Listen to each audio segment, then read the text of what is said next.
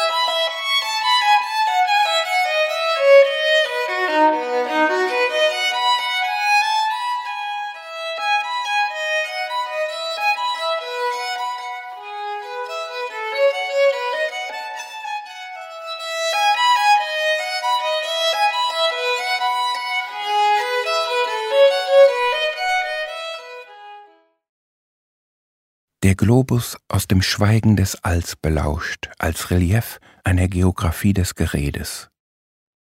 Dort die Zonen hoch aufgetürmten Stimmgewirrs über den Städten, wo tausendfach im selben Moment dieselben Worte ausgesprochen werden.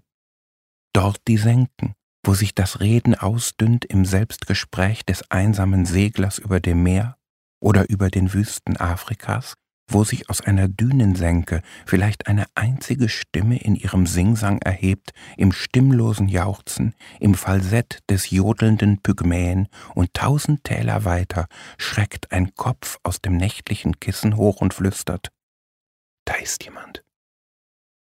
Ein Schatten auf dem Boden, ein Lufthauch. Erst wo sich die Katastrophe vorbereitet, verrät die Haut der Erde, dass sie keine ist.